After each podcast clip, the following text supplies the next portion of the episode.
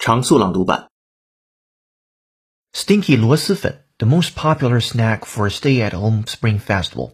Stinky 螺蛳粉 or river snail rice noodles became the most popular Chinese New Year's snack this year on e-commerce platforms. As Chinese people prepare for a stay-at-home holiday due to the COVID-19 pandemic, on the traditional Laba Festival, which fell on January the 20th, Chinese e-commerce platforms kicked off a one-month-long 2021 online Chinese New Year's goods festival for the convenience of people across the country that can now easily buy some seasonal specials.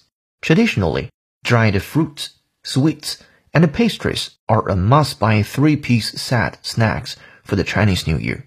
But this year, new competitors are taking over.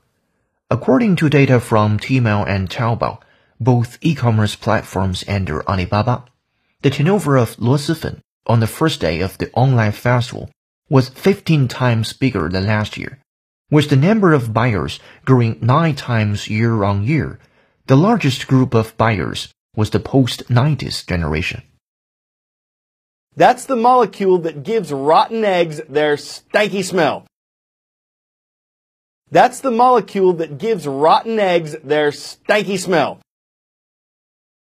An international meeting of 17 countries kicked off in Germany yesterday.